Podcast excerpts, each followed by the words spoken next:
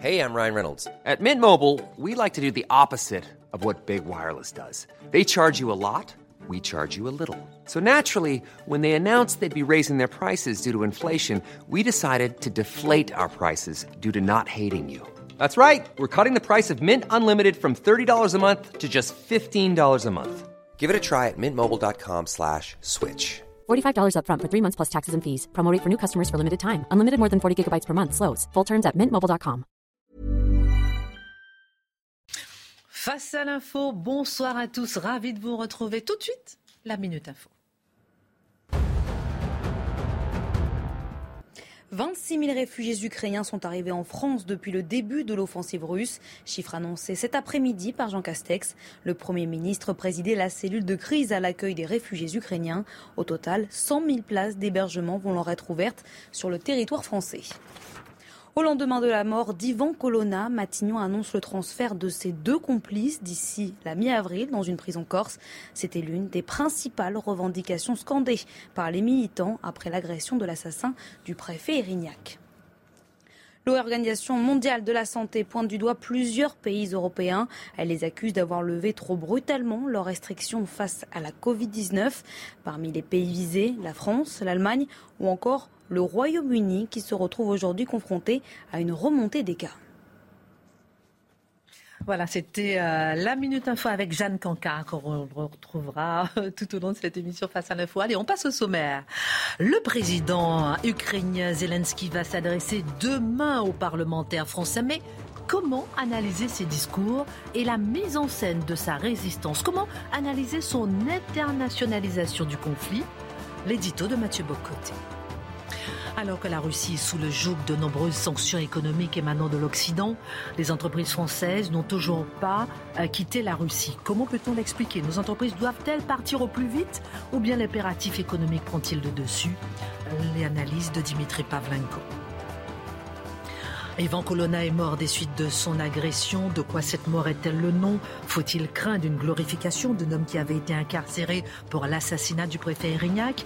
La situation peut-elle s'embraser en Corse malgré la visite récente de Gérald Darmanin? Analyse Charlotte Dornelas. Les événements récents en Ukraine viennent-ils rassembler l'Europe ou au contraire mettre à terre le projet de puissance européenne Cette crise fragilise-t-elle l'idée même de la construction européenne? L'édito de Guillaume Bigot. Et puis, euh, dans une émission au tableau dans laquelle les candidats à la présidentielle répondent aux questions de jeunes écoliers, sur C8, le candidat euh, Roussel a estimé que Fidel Castro était un camarade et a hésité quant à la position adoptée sur Staline. De quoi cette hésitation est-elle le nom? Est-ce un dérapage? L'édito de Mathieu Bocoté. Est-ce un dérapage? On se posera la question une heure avec nos éditorialistes. Allez, c'est parti.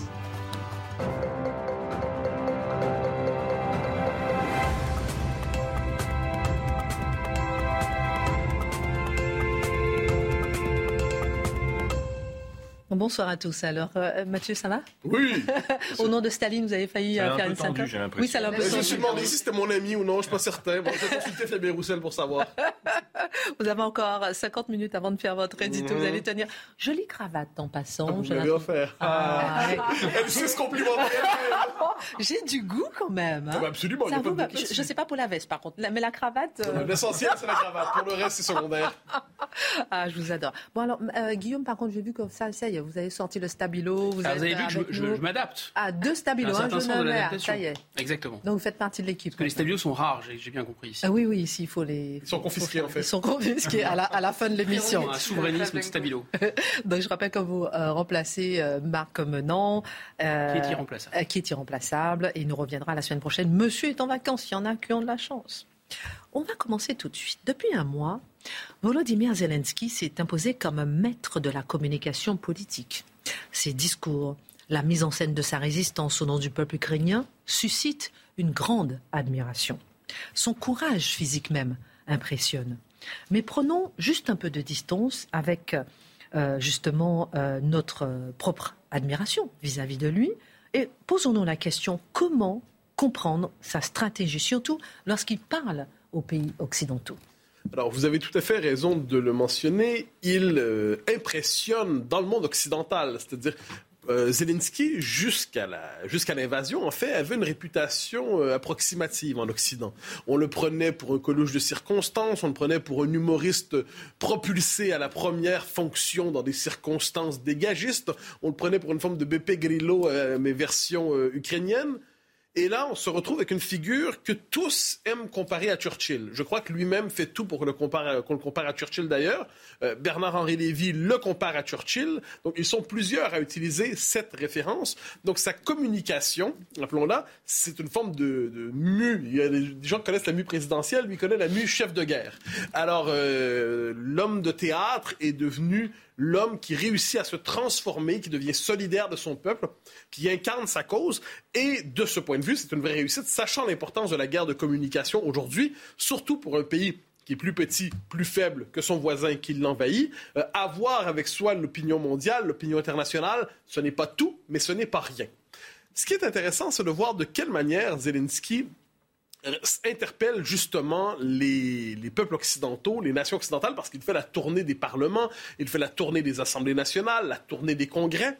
Et, on rappelle demain chez nous. Ah, mais bien sûr. Et là, donc, il est passé par la Grande-Bretagne, les États-Unis, le Canada, euh, Israël, donc il est passé un peu partout. Et ce qui est intéressant de le voir, c'est ce souci constant chez lui de présenter le conflit qui se passe en Ukraine comme un conflit qui dépasse l'Ukraine, simplement. Finalement, ce n'est pas l'Ukraine et la Russie, c'est la Russie et la barbarie contre l'Ukraine qui serait l'avant-poste du monde civilisé dans les circonstances.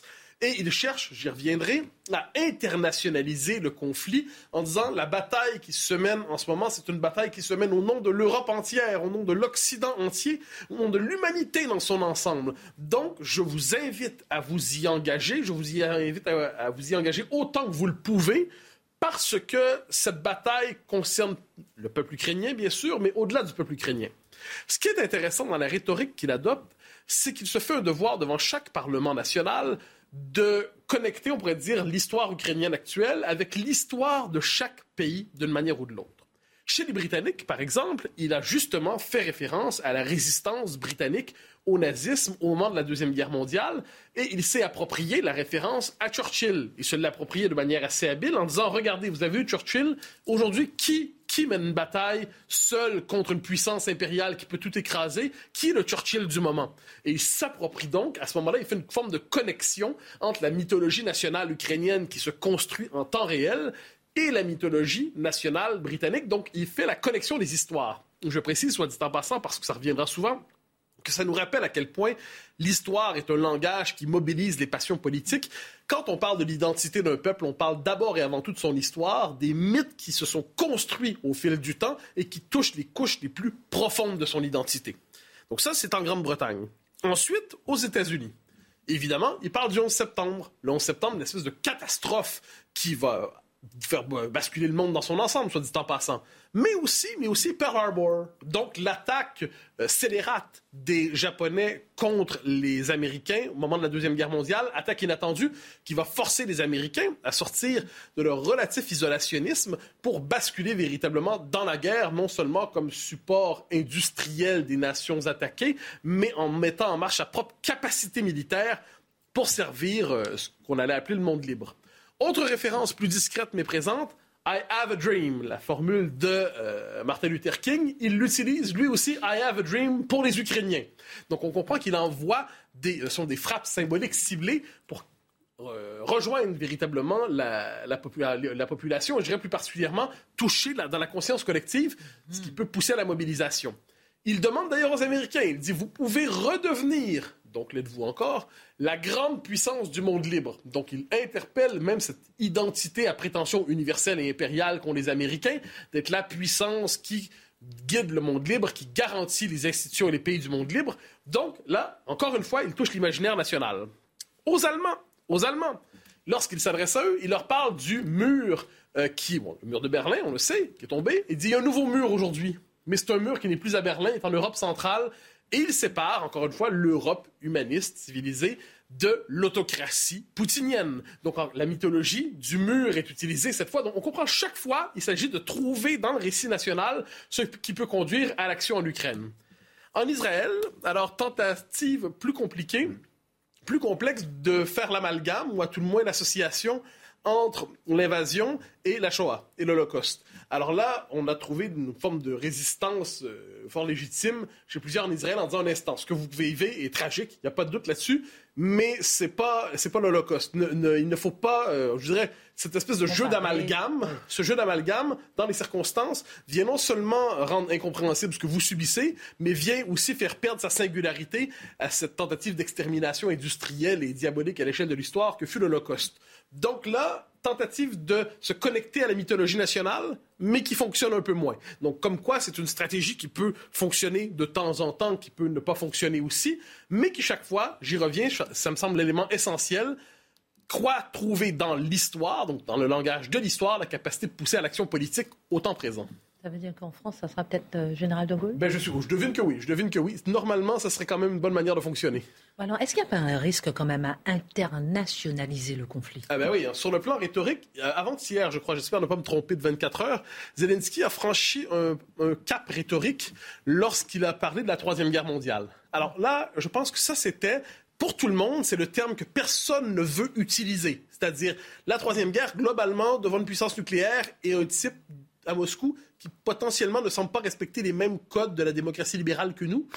Il y a une inquiétude légitime, hein. c'est-à-dire personne ne croyait que Poutine envahirait l'Ukraine. Alors aujourd'hui, quand on nous dit oui, mais il n'osera quand même pas utiliser la bombe nucléaire, je pense qu'il est légitime d'être inquiet lorsqu'on envisage la possibilité qu'il l'utilise. Donc il dit troisième guerre mondiale, troisième guerre mondiale. Et ça, à ce moment-là, il y a une forme de décrochage partiel avec l'opinion, inévitablement. Parce que là, les gens, dans un instant, on est prêt à, soutenir mentalement, moralement, économiquement, euh, indirectement, de manière militaire peut-être. Mais, mais on refuse l'affrontement direct. Et là, on touche la question centrale. C'est le paradoxe. Zelensky a tout intérêt à internationaliser le conflit parce que c'est seulement ainsi qu'il peut espérer, je ne dirais pas l'emporter, mais à tout le moins éviter une défaite complète. Et on comprend que c'est dans son intérêt.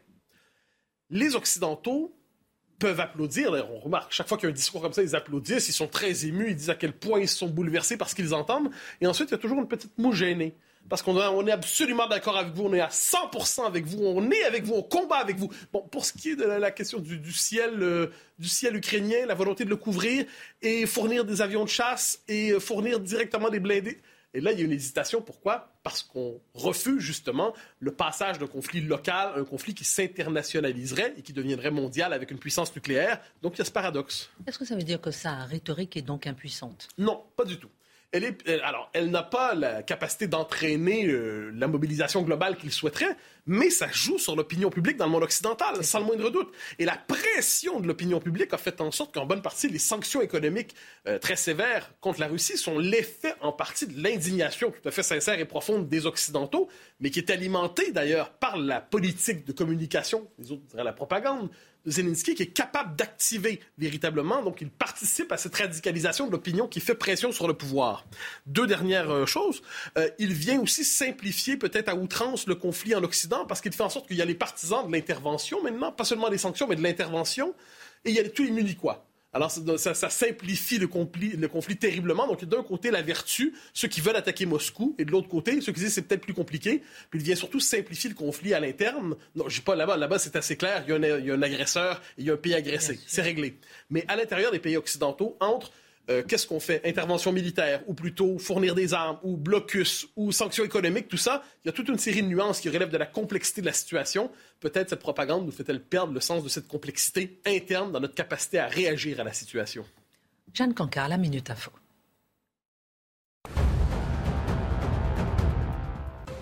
Les forces ukrainiennes reprennent du terrain. Les soldats du pays mènent des contre-offensives qui permettent, dans le sud notamment, de reconquérir certains endroits face à l'armée russe, qui est confrontée, elle, à des difficultés de communication, d'après le porte-parole du Pentagone. En Israël, une attaque au couteau et à la voiture bélier a fait au moins 4 morts. Le suspect aurait poignardé une femme puis renversé un cycliste avant de continuer sa tuerie dans une zone commerciale à proximité. Les faits se sont déroulés dans le sud du pays. À ce stade de l'enquête, la police suspecte un acte terroriste. Trois étoiles pour les chefs français Arnaud Donquelet et Dimitri Droineau. Le guide Michelin leur a décerné la récompense suprême dans le monde de la gastronomie. Les deux chefs rejoignent ainsi le club très fermé des triples étoilés. Ils sont désormais 31 en France. Retour sur le plateau avec euh, la rhétorique de Volodymyr Zelensky que vous avez analysée euh, et nos rhétoriques, voilà, où il veut internationaliser le conflit. Votre réaction, Dimitri, peut-être? Bah Moi, je dirais, oui, c'est aussi l'universaliser, en fait. C'est vraiment cette idée que. C'est quoi la différence? Ben, Et moi, je dirais d'abord qu'il réagit en, il agit en vrai populiste, en fait, dans la, dans la communication. C'est-à-dire, par exemple, cette manie qu'il a de. Enfin, cette manie cette, technique qu'il a de, de, regarder la caméra fixement comme si vous regardez dans les yeux, en fait. Et alors, par politesse, euh, il s'adresse aux parlements nationaux, mais en réalité, c'est à vous, c'est à moi qu'il s'adresse. Et c'est vraiment. D'ailleurs, vous savez, son parti s'appelle Serviteur du peuple. Euh, la série qu'il a fait connaître s'appelle Serviteur du peuple. Et donc, il y a vraiment cette intention de, nous, de chercher à nous, à nous toucher euh, individuellement. Je pense aussi que son intention, c'est qu'on n'oublie pas, parce qu'il connaît aussi le mécanisme d'usure et de volatilité de l'actualité. Et euh, cette manière qu'il a de sans arrêt rappeler, de faire cette tournée des popotes internationales de tous les parlements, mm. où chacun prend son ticket et attend l'intervention de Zelensky et de l'applaudir, mm. c'est une manière de dire ne nous oubliez pas, le conflit n'a que trois semaines, mais dans un mois, qu'en sera-t-il? Est-ce qu'on en parlera encore? Je pense que c'est ça aussi l'enjeu pour lui. On va rester avec vous, hein, Dimitri, en Ukraine et un peu analyser euh, un peu le name justement, que lui-même il utilise, Volodymyr Zelensky, en disant Le ressort de la honte, c'est vrai, j'ai oublié de le dire, c'est vrai, il utilise beaucoup ce ressort de la honte pour s'adresser oui, aux Occidentaux. En disant Mais regardez, vous avez des entreprises qui restent en Russie, est-ce que c'est normal ou pas? Alors ce dilemme euh, pour les entreprises françaises euh, qui ont investi en Russie, elles se demandent s'il faut partir ou rester. D'un côté, l'Ukraine les accuse de continuer à faire des profits chez leur agresseur, et puis de l'autre, le risque de voir leur actif confisqué par Moscou si elle plie bagage. Bah oui, c'est un, dilemme. Bah, c'est un choix vraiment cornélien pour euh, toutes les entreprises euh, françaises et, les autres aussi, les autres entreprises internationales qui sont très présentes en, Russie. Chaque jour, chaque jour qui passe, la pression s'accentue. Vous avez vu ce qui s'est passé pour Leroy Merlin, où ses salariés en Ukraine euh, sont allés prendre des photos du magasin du centre commercial à Rétroville à Kiev, qui a été bombardé par un missile russe.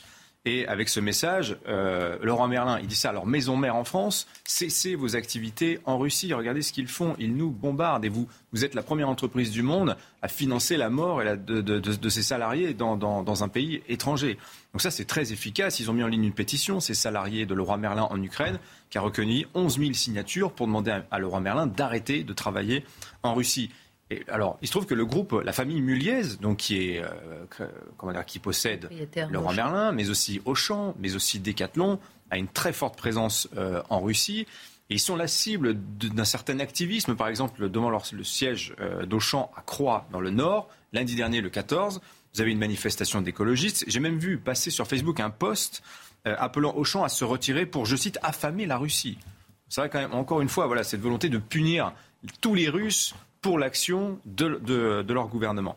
Voilà, donc par exemple la famille Muliez, pour vous montrer à quel point elle a des intérêts importants en Russie, c'est 235 Auchan euh, en Russie, c'est 113 Leroy Merlin, c'est 60 Décathlon, ce sont 76 000 salariés. La Russie, c'est 10% des ventes mondiales d'Auchan, c'est 20% pour Leroy Merlin. Vous voyez, donc c'est pas l'épaisseur du trait. On prend pas comme ça la décision de s'en aller parce qu'on est indigné par la guerre en cours. Et alors au total, les entreprises françaises en Russie, ce sont 1200 sociétés. C'est le chiffre qui nous est donné par euh, la Chambre de commerce et d'industrie France-Russie. Alors vous avez beaucoup de PME, beaucoup de TI qui travaillent là-bas. Vous avez aussi 35 des 40 pensionnaires du CAC 40. Et on va trouver donc tous les grands noms de l'agroalimentaire. On l'a déjà dit, la Russie, c'est une puissance agricole. Bonduel est là-bas, Danone, Lactalis, Invivo aussi.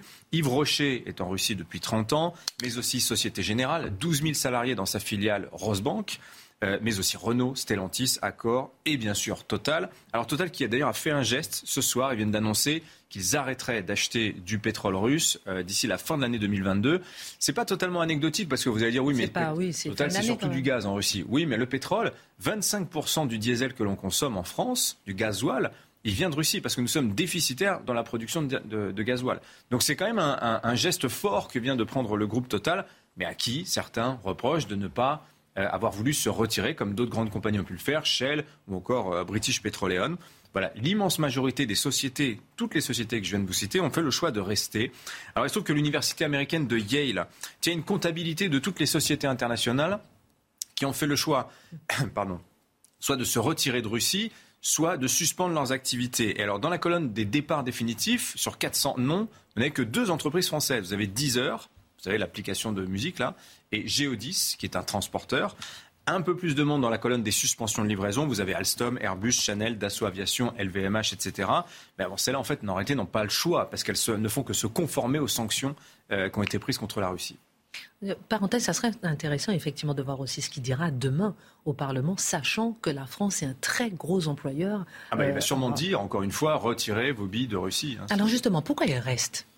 Bah, alors, oui, pourquoi il reste alors que la majeure partie des groupes américains ont très tôt euh, fait le choix de partir? Vous vous rappelez de McDonald's, hein, qui, je crois, dès le premier jour de la guerre, et on avait beaucoup dit raconter que McDonald's était une des premières entreprises américaines à s'être installée euh, en Russie avant même la chute de, l'URSS. Ben, pourquoi? Parce que en fait, vous avez un paradoxe franco-russe. En termes d'échange, si vous regardez, c'est ce qu'avait dit Bruno Le Maire au tout début de la guerre. Il a dit finalement, on n'est pas très exposé à la Russie. En termes d'échange, c'est vrai on est, euh, on, est relativement peu l'un pour l'autre, en fait. Hein. Ces dix dernières années, la France, c'est à peu près 5 à 10 milliards d'exportations en direction de la Russie. Donc, c'est essentiellement des machines agricoles, etc. Beaucoup d'aéronautique. en fait, c'est 1,5% de nos exportations, la Russie. Vous voyez, c'est vraiment pas grand-chose. En retour, nous achetons à la Russie 5 à 10 milliards à peu près de biens, et surtout d'hydrocarbures, euh, surtout de minerais. En fait, la Russie n'est que notre 17e ou 18e fournisseur. Vous voyez, en termes d'échange, c'est pas grand-chose. En revanche, la France est le deuxième plus gros investisseur en Russie derrière le Royaume-Uni. C'est près de 17 milliards rien que l'année dernière, par exemple. Alors, principalement Total, effectivement, qui est actionnaire de deux gros gisements qui s'appellent Yamal et Arctique. Nos groupes sont présents là-bas depuis à peu près le début des années 90, surtout dans l'énergie, dès que l'URSS est tombée en réalité. Et puis à partir des années 2000, vous avez tous les groupes, les géants de la consommation, donc les distributeurs type Auchan, Leroy Merlin, Decathlon, qui sont allés euh, s'installer là-bas parce que les Russes, à ce moment-là, avaient une prospérité économique, s'enrichissaient, ils avaient envie de consommer, et les anciennes françaises bah, voilà, étaient prêtes à s'y installer. Euh, voilà. Il faut aussi rappeler que la Russie vit sous sanctions occidentales, pas depuis trois semaines, mais depuis huit ans, depuis l'invasion de la Crimée, et qu'en retour, elle-même a pris des sanctions, notamment à l'égard des, euh, producteurs de produits alimentaires européens. C'est un embargo russe qui a été reconduit cinq fois sans discontinuer depuis 2014. Donc, pour passer ce mur de sanctions mutuelles que les Européens et les Russes ont pris l'un envers l'autre depuis huit ans, bah, qu'ont fait nos groupes français bah, Ils ont renforcé leurs investissements en Russie. Ils sont allés y construire des usines, par exemple Auchan. Les produits Auchan qui sont vendus en Russie, 90% c'est de l'approvisionnement russe. Vous prenez le groupe Bonduel, qui fait 5% de son chiffre d'affaires mondial en Russie, c'est la même chose. Le maïs, les haricots qui sont euh, vendus par Bonduel en Russie, c'est du maïs, ce sont des haricots russes, c'est pas des choses qui sont importées depuis chez nous. Vous voyez Et Renault, c'est pareil. Chiffre d'affaires, 10% de son chiffre d'affaires mondial, c'est Avtovaz. Euh, voilà. Donc vous voyez, en fait, c'est facile pour une entreprise américaine comme Apple de dire je m'en vais, la Russie, c'est pas bien. Bah oui, mais ils n'ont quoi sur place? Ils ont, en fait, ils louent des locaux et ils vendent des produits importés. Mais quand vous avez comme ça des actifs lourds, des années d'investissement dans un pays, euh, vous, quand même, vous y réfléchissez à deux fois avant de, avant de lever le camp. Alors justement, dernière question, euh, que risquent les groupes lorsqu'ils partent et que risquent-ils lorsqu'ils restent? Alors s'ils restent, bah, les appels au boycott. Alors pour le moment, le risque de réputation, en fait, pour le moment, c'est assez circonscrit, je note, sauf peut-être au champ, mais de manière assez limitée. Euh, on note que les filiales russes des groupes français qui sont sous sanctions, euh, enfin qui, souffrent des sanctions, ont des difficultés à fonctionner. Par exemple, Avtovaz, la filiale euh, de Renault là-bas, n'arrive plus à faire venir des pièces pour, pour construire des voitures. Donc ça, c'est que ça perturbe quand même la, la, production. Decathlon, ils vivent sur les stocks, mais quand ils auront fini leur stock, ils vont beaucoup avoir de mal à faire venir les produits en Russie parce que ce ne sont pas des biens essentiels. Voilà. Alors les groupes peuvent aussi tenter de partir tout en restant. L'idée étant, vous confiez les clés de la boutique à un partenaire russe local Bon courage derrière peut-être pour le récupérer, c'est quand même assez risqué. Voilà. Et s'ils partent, bah, s'ils partent, le risque c'est la nationalisation, c'est de tout perdre. Euh, vous vous rappelez, je vous ai dit 400 magasins pour euh, Auchan là-bas, ils ont le risque de tout perdre. Voilà. Et les, groupes français mettent aussi en avant un risque qui est peut-être un peu sous-estimé, c'est le risque social en Russie, parce que la, France, c'est le premier employeur étranger en Russie, c'est 160 000 emplois.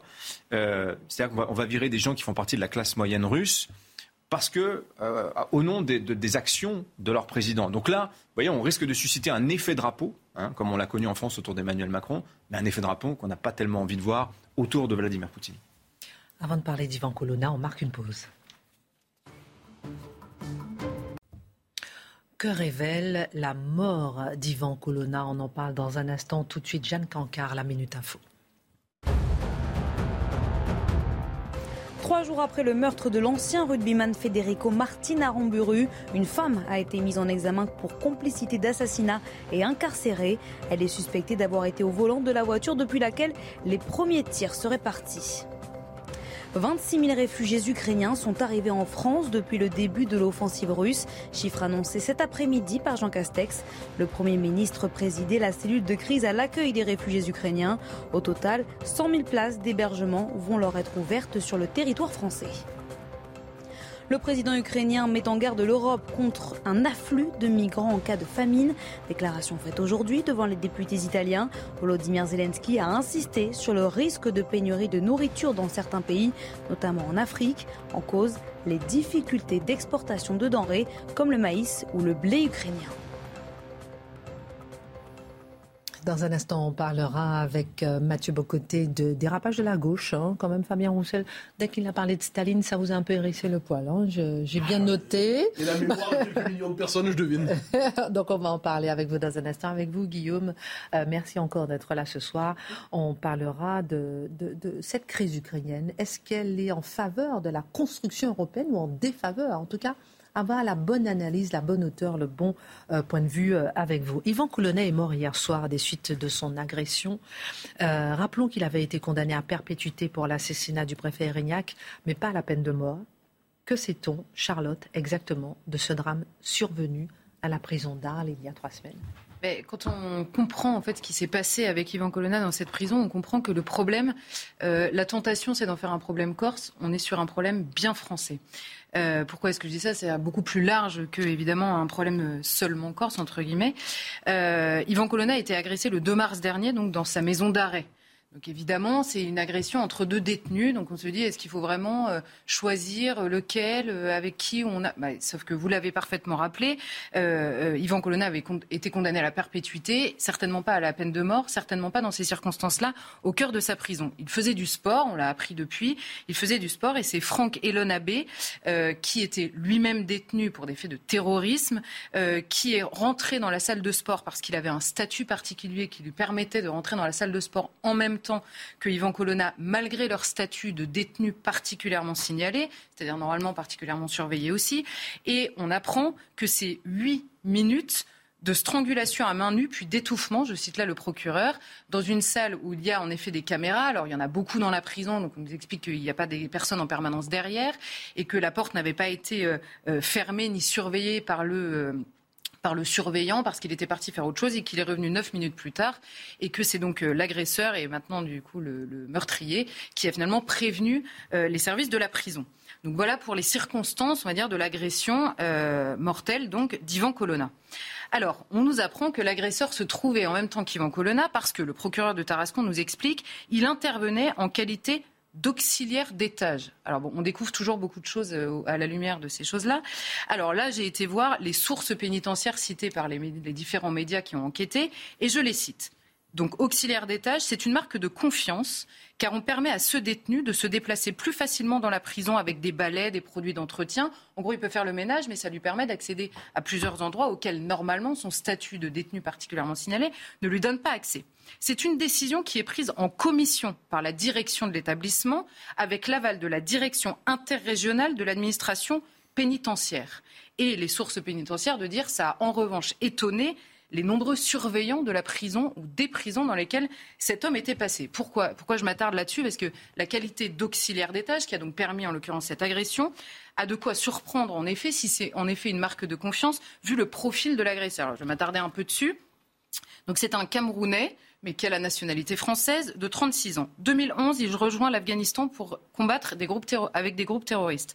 2012, il est capturé par les militaires américains. Il passe deux ans en prison en Afghanistan. Il est rapatrié en France. Il avait grandi près de Rouen, donc il est incarcéré à Rouen. En 2015, dans la prison, il fait une tentative de suicide. Donc le mois suivant, il est transféré dans un hôpital-prison dans le Nord.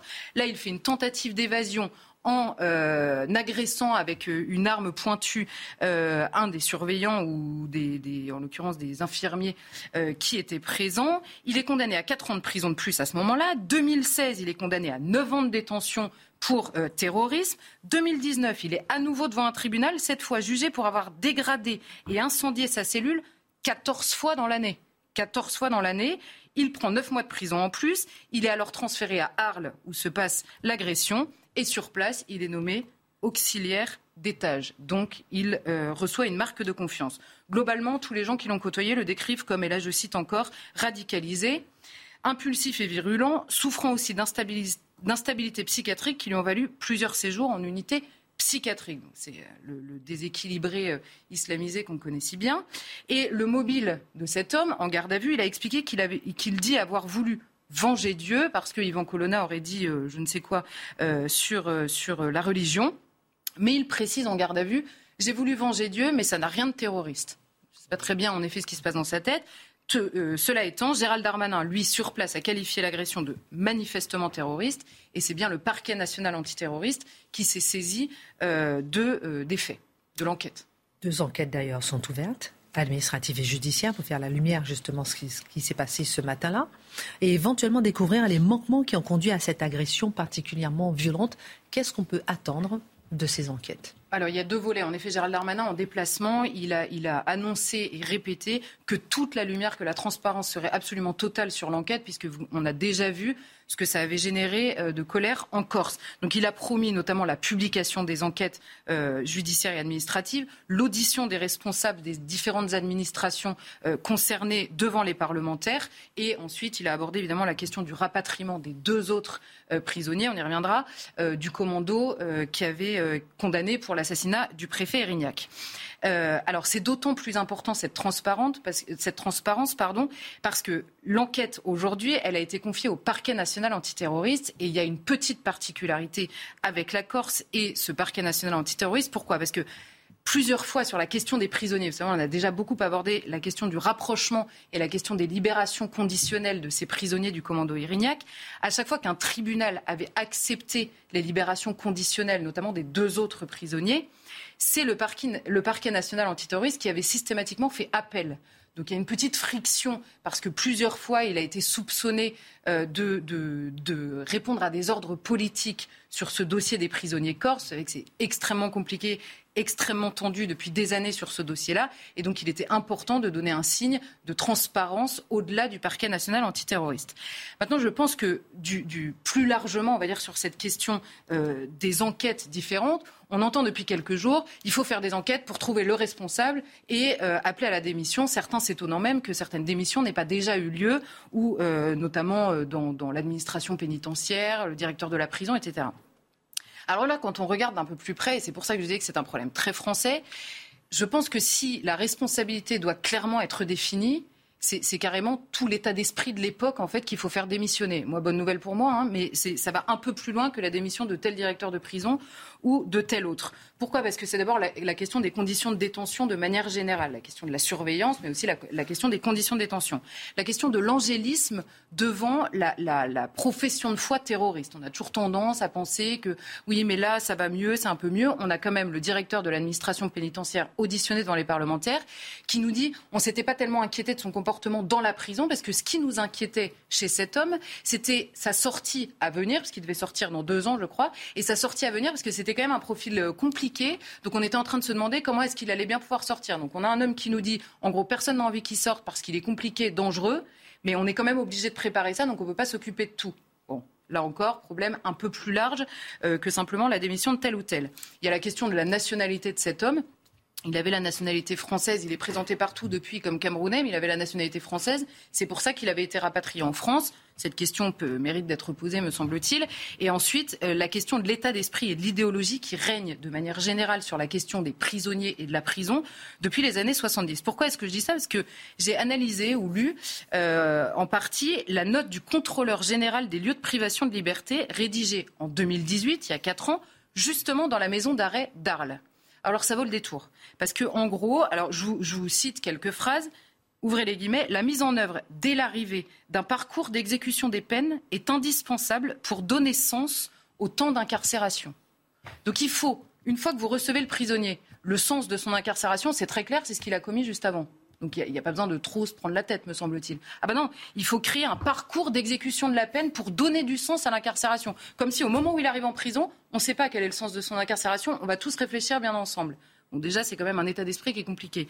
Ensuite, il est question dans ce rapport de la question des portiques, parce que les fouilles sont trop intrusives pour les prisonniers après les, parloirs. La question de la location de frigidaire qui doit être euh, réduite pour les personnes qui n'ont pas les moyens. La question du délai des commandes à la cantine, l'accès à l'informatique, parce qu'il y a un droit à l'information en prison, la protection contre les intempéries lors des promenades. Et je vous cite une deuxième chose, parce que franchement, parfois on tombe un peu des ouvrez les guillemets, au regard de leur configuration sécuritaire, les cours de promenade du quartier d'isolement, on n'arrive pas au quartier d'isolement en ayant volé des pommes hein, en général. Mm. Donc au regard de leur configuration sécuritaire, les cours de promenade du quartier d'isolement n'offrent aucune perspective visuelle et c'est donc une atteinte au droit d'accéder à l'air libre. Donc vous voyez, l'état d'esprit est en permanence, et c'est vrai, souvent on en parle sur la question de la chaîne pénale dans son ensemble, c'est en permanence la question, on ne se pose la question que du droit de la personne détenue, quelle qu'elle soit, et on comprend que c'est d'abord un problème pour la société tout entière, un problème sécuritaire pour la société tout entière, mais même vis-à-vis -vis des autres détenus, ceux qui se tiennent bien, et des surveillants pénitentiaires qui, eux, risquent gros avec ce genre de profil. Avant de faire un petit tour de table sur la question, une dernière question. L'agression subie avait provoqué, on l'a vu, hein, des manifestations parfois violentes en Corse. À quoi faut-il s'attendre après l'annonce euh, de la mort d'Ivan Colonna? Bien évidemment, après le deuil, la période de deuil qui va. Qui a oui, alors c'est vrai qu'il y a beaucoup de gens en Corse aujourd'hui qui disent la période, la période de deuil euh, apparemment va être respectée. L'énorme inquiétude, elle vient après l'enterrement d'Ivan Colonna, parce que là, personne ne sait ce que deviendront les violences qui ont commencé. Pourquoi? Parce que l'assassinat du préfet Erignac avait vraiment euh, euh, choqué l'immense majorité des Corses n'en revenait pas de ce qui s'était passé. Il y avait eu des marches de soutien euh, au préfet Erignac à ce moment-là. Et là, on a des manifestations tenues par des jeunes gens qui n'étaient pas nés pour la plupart en 98 et pour qui euh, le, comment dire, le traumatisme de l'assassinat du préfet Erignac est moins réel aujourd'hui pour leurs 20 ans que l'assassinat d'Ivan Colonna par un islamiste dans la prison. C'est ça l'inquiétude, en effet, c'est la transformation de quelqu'un condamné pour un assassinat en un héros finalement de la cause corse. C'est évidemment probablement entre autres, ce qui a provoqué la réaction immédiate du gouvernement, le déplacement de Gérald Darmanin, l'ouverture des négociations sur la question de l'autonomie et se pose une question en revanche sur le, comment dire la maladresse euh, et je suis gentil du gouvernement. Pourquoi sur cette question des prisonniers que j'abordais tout à l'heure? En clair, on a des prisonniers qui depuis longtemps, c'est une revendication corse depuis longtemps, ils demandent soit l'examen de la libération conditionnelle et la levée du statut de détenu particulièrement signalé qui aurait permis un rapprochement en Corse. Ça a toujours été refusé pour X raisons et expliqué aux Corses, il y, a, il y a plusieurs raisons qui ont empêché ce rapprochement. Et l'agression d'Ivan Colonna, dans les jours qu'on suivi, le gouvernement a annoncé quoi? La levée du statut et aujourd'hui, ils annoncent le rapatriement. Alors, quel est le signal envoyé? D'abord, on réagit aux violences de la rue pendant sept jours, là où les hommes politiques de bonne volonté n'y arrivaient pas depuis sept ans, première chose. Et la deuxième chose, c'est que euh, si on peut lever immédiatement après l'agression le statut et on peut rapprocher les prisonniers, alors c'est que le blocage était politique et non pas judiciaire. Le message est quand même particulier dans les circonstances. Alors je vais vous donner le petit mot de la fin, on fait un petit tour de table, mais parce que j'ai deux petites questions peut-être Charlotte. Premièrement, où est Dupont-Moretti dans cette histoire? Ah bah, Il ne peut pas se prononcer, il a été avocat d'Yvan Colonna. Rappelons-le quand même, c'est très intéressant de le rappeler parce que je pense que c'est du jamais vu quand même dans l'histoire de la Ve République qu'un ministre, un garde des Sceaux, justement, soit dépossédé d'un dossier, soit transmis au Premier ministre. Euh, deuxième question, euh, euh, justement, est-ce que toute cette histoire n'est pas, toute l'affaire des détenus corses n'est pas plus politique que judiciaire, voire que politique et pas du tout judiciaire? En tout cas, un petit tour de table rapide, peut-être Guillaume. Et... Ce que je trouve fascinant dans cette affaire, c'est que les, les artistes souvent ont une préscience de ce qui se passe. Le film qui s'appelle Le Prophète d'Audiard est un film, d'abord un film remarquable, je le conseille à tout le monde, et il montre comment les prisons étaient à l'intérieur, parce qu'il y a toujours une espèce de, contrôle interne, de contrôle social des prisons, était tenu par le milieu mafieux corse, et comment ensuite euh, les islamistes et les, les des quartiers ont pris le contrôle. Et ça, illustre presque ça, cette, euh, cette, horrible fin pour euh, Colonna. Bah, moi, je trouve les circonstances racontées en détail par Charlotte de, l'agression d'Ivan Colonna qui conduit à sa mort, c'est quand même le signe qu'il y y a un problème terrible dans nos prisons, je veux dire, de défaillance. Et, le drame, c'est que ça va nourrir la théorie du complot. Les gens vont se dire, mais ça a été fait exprès, on voulait se débarrasser de Colonna. Voilà. Vous savez, il y a toujours 25 ans plus tard des gens... Euh, toujours un doute sur la culpabilité de, de, Colonna, parce qu'à l'époque, la reconstitution, tout ça a été mal fait, il y a la taille du tireur, etc. Ça rajoute encore un petit peu, vous voyez Et ça va amplifier la légende d'Ivan Colonna, dans un contexte de faiblesse du pouvoir politique qui a été bien décrit par Charlotte. Très bien décrit. Et du point de vue de, l'État, de l'intérêt national, euh, il faut simplement rappeler qu'une crise permet de poser aujourd'hui la question de l'autonomie, donc la redéfinition du statut politique de la Corse par rapport à la France. On ne savait pas qu'il suffisait de quelques jours d'émeutes et de la menace d'autres émeutes pour qu'on puisse redéfinir ainsi tout un statut politique. J'imagine que certains vont en tirer une leçon. Jeanne Cancard avec la Minute Info.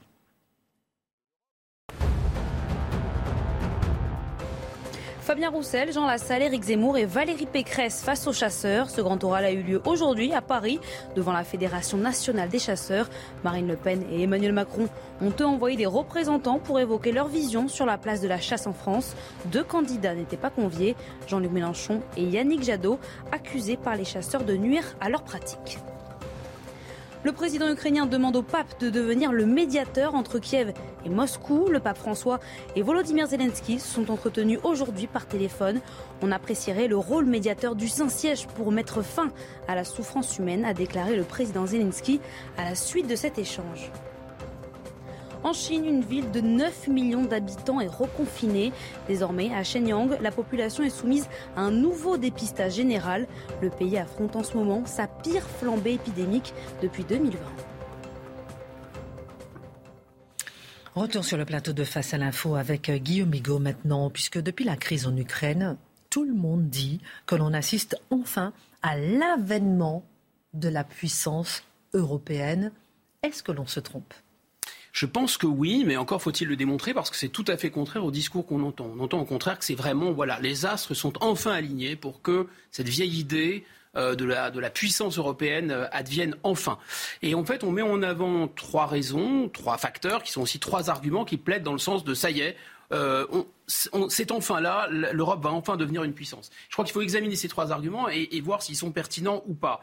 Le premier argument, c'est un argument sentimental, c'est que l'agression russe de l'Ukraine concernerait tous les Européens parce que nous sommes tous ukrainiens finalement. Et c'est ce que Madame Ursula von der Leyen, la présidente de la Commission, a déclaré le 27 février. Elle a dit ils, ils, les Ukrainiens, font partie de nous nous les Européens. Ils sont des nôtres et nous souhaitons qu'ils nous rejoignent. Nous sommes tous ukrainiens. Évidemment, ce sentiment a été considérablement renforcé par la demande d'adhésion express de Kiev à l'Union européenne.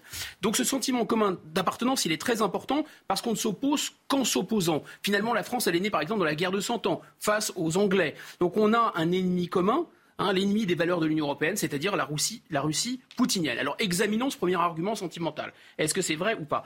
Bah, Je crains que non, en fait. Cet argument, il est vraiment très fragile. Alors c'est vrai, les Ukrainiens sont européens, c'est vrai qu'ils sont agressés. Mais les Russes aussi sont européens, les Serbes aussi sont européens, les Grecs aussi sont européens. Et si dans ce cas-là on se sent plus ukrainien que serbe ou grec par exemple, c'est que l'Ukraine est un pays pro-OTAN qui est attaqué par un pays anti-OTAN. C'est ça le fond de l'affaire. Donc ça a davantage à voir, disons, avec les intérêts américains ou les intérêts qu'on partage éventuellement avec les Américains qu'avec un sentiment commun de destin européen. C'est une communauté de destin atlantique, si vous voulez. Ça peut être aussi une affaire de démocratie. Et la présidente von der Leyen l'a dit, c'est la démocratie qui se dresse contre l'autocratie. Et elle a ajouté, et nous sommes unis avec nos amis canadiens et américains. C'est elle qui le dit, c'est pas moi. Passons au deuxième argument de ceux qui affirment qu'avec la guerre en Ukraine, l'Union européenne prendrait enfin son envol euh, géostratégique. Mm. Alors cet argument, c'est quoi? C'est tous les Européens, finalement, sont d'accord, ont le même intérêt pour bâtir une autonomie stratégique, une, autonomie pardon, énergétique, une résilience, comme on dit, énergétique. Et là, on peut encore citer la présidente euh, van der Leyen. Qu'est-ce qu'elle dit? Les 27 sont bien trop dépendants des énergies fossiles russes il faut nous débarrasser de cette dépendance. Voilà, c'est dit. Alors fort bien, mais est-ce qu'on peut aller au-delà des belles paroles et voir ce qu'il en est? D'abord, le gaz russe continue d'arriver via Nord Stream 1. Les sanctions des Européens, en fait, ont soigneusement contourné les banques qui permettent de payer ce gaz russe qui arrive en Europe et qu'on consomme. Ensuite, bah, on dira que Nord Stream 2, au moins, n'a pas été ouvert, a été même fermé. Mais justement, arrêtons-nous un instant sur cet épisode de Nord Stream 2, c'est-à-dire le deuxième gazoduc qui devait amener du, gaz russe euh, en, Europe et notamment en Allemagne. Ce qui est très étonnant, c'est que le 7 février, le jour où il y a eu une conférence de presse, en fait, double de part et d'autre de l'Atlantique, Joe Biden et M. Scholz euh, du côté américain et M. Macron et euh, M. Poutine du côté franco-russe.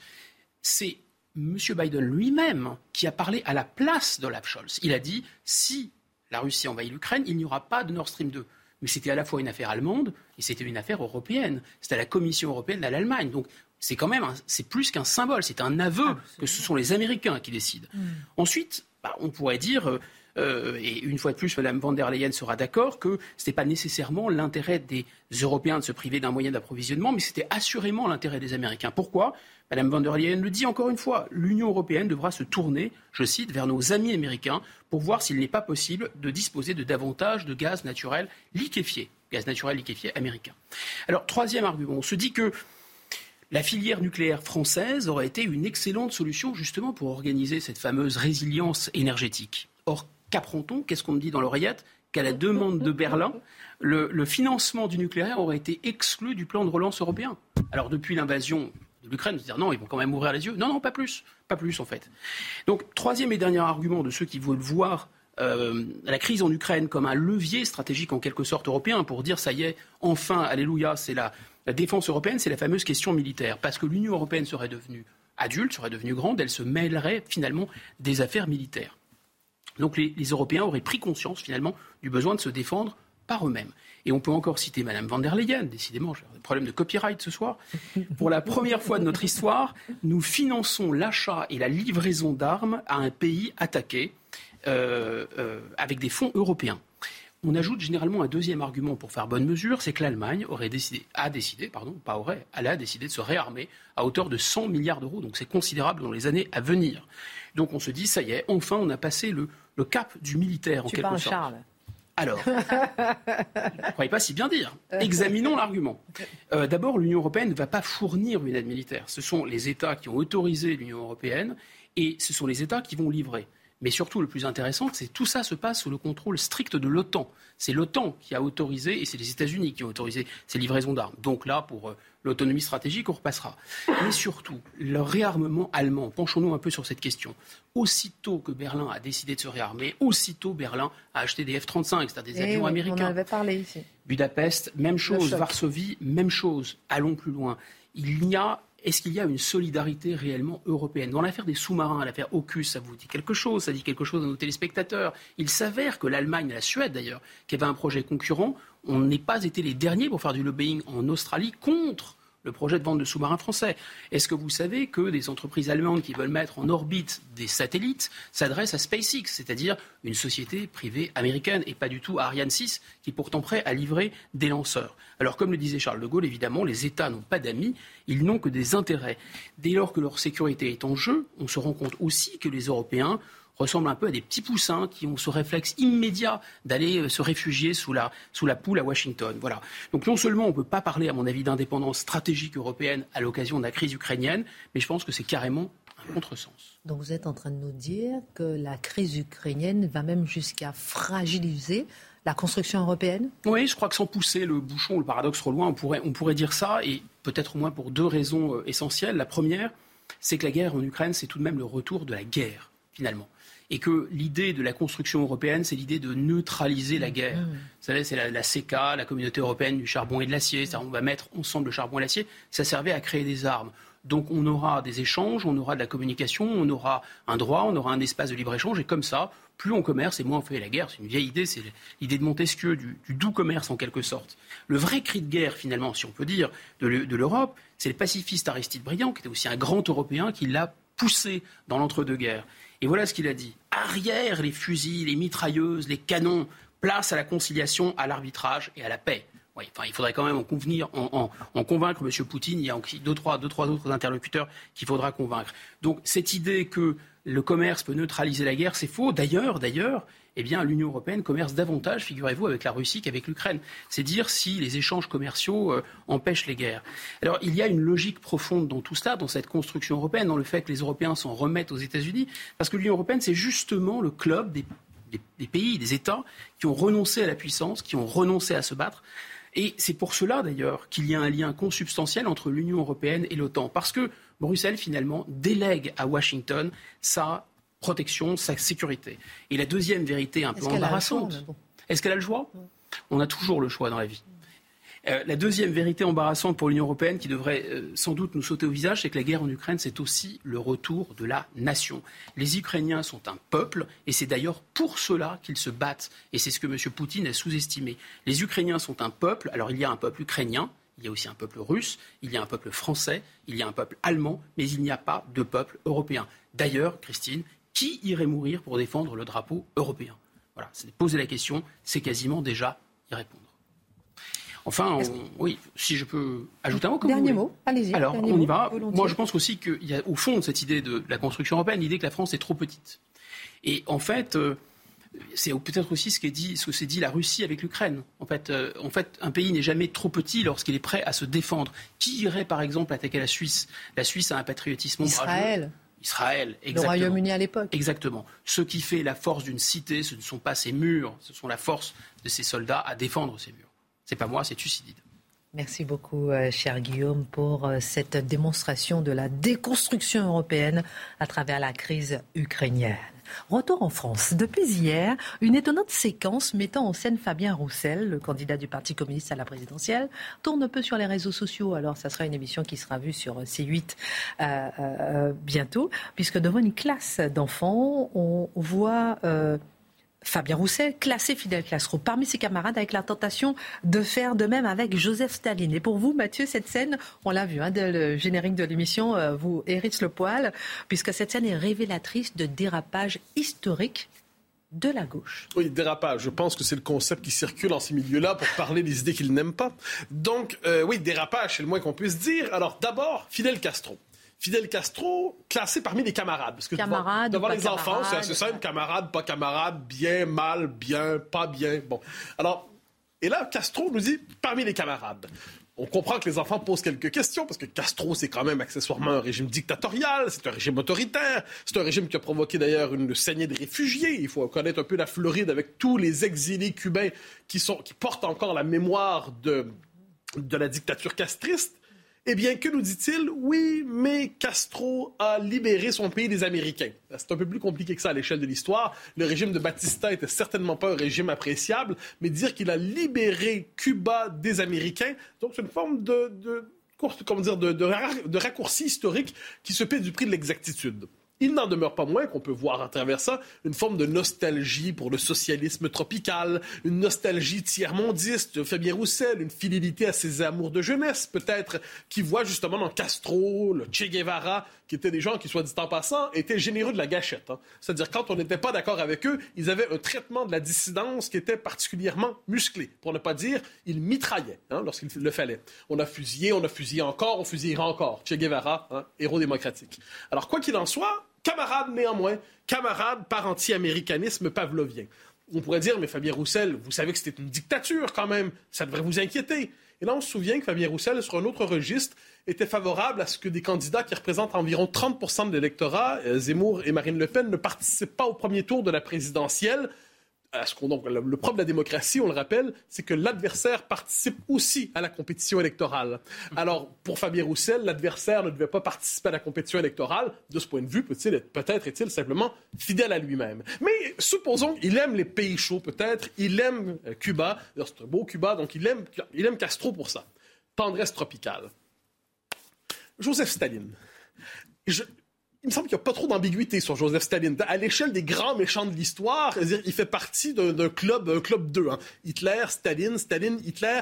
C'est quand même le, duo quand même des figures infernales au XXe siècle. Et là, il hésite. Oui, on dit euh, camarade, pas camarade. Non, euh, pas certain, pas certain. Il hésite, il met entre les deux. Hein. Il, est, finalement, il tranche sous la pression et peut-être la pression du bon sens aussi. Des enfants. Euh, oui, des, des enfants qui disent de ce point de vue, pas camarade. D'accord, pas camarade. Mais qu'est-ce qu'il nous dit comme argument?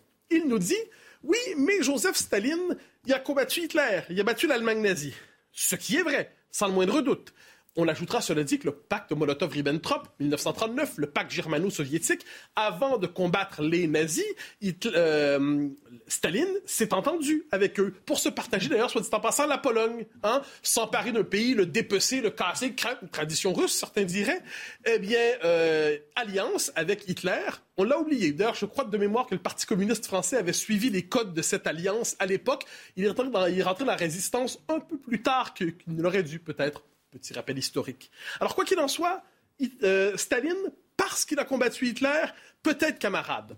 Bon, je rappelle, il a le sort réservé, euh, le pacte Molotov-Ribbentrop, le pacte, le sort réservé aux Polonais, mais aussi ensuite le goulag. Le goulag, ce système qui a perfectionné le totalitarisme à l'échelle de l'histoire, ce système d'aliénation absolue des libertés, ce système de domination absolue des êtres, eh bien ça, bon, c'est un élément qui est probablement négatif, mais est-ce que ça doit néanmoins relativiser complètement notre rapport au crime de Staline? C'est assez particulier comme idée. Autre chose, les pays libérés. Euh, ah oui, la pause, pardonnez-moi. Allez-y, allez-y, allez-y. J'étais tellement suspendu à. La minute info, c'est important. Ah ben voilà, vous l'avez lancé. Jeanne Cancard.